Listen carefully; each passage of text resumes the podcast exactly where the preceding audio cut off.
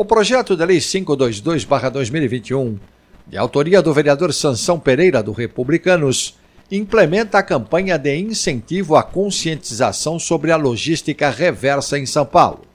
O intuito é informar a população sobre a importância de práticas sustentáveis e logística reversa, caracterizada por um conjunto de ações voltado ao reaproveitamento de resíduos descartados. Na justificativa da proposta, o vereador afirma que a geração excessiva de resíduos causa grandes problemas na cidade. Uma grande parcela é constituída por matérias-primas que poderiam estar sendo reinseridas no processo produtivo, como é o caso dos materiais recicláveis. A cidade de São Paulo já conta com a obrigatoriedade da implantação de logística reversa para o recolhimento de produtos específicos.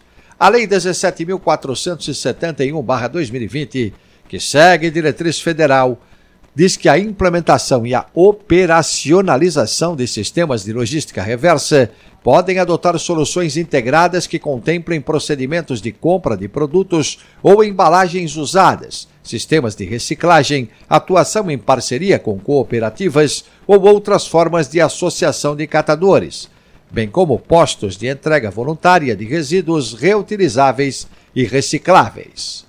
Os detalhes no texto do jornalista Felipe Palma no portal da Câmara, sãopaulo.sp.leg.br.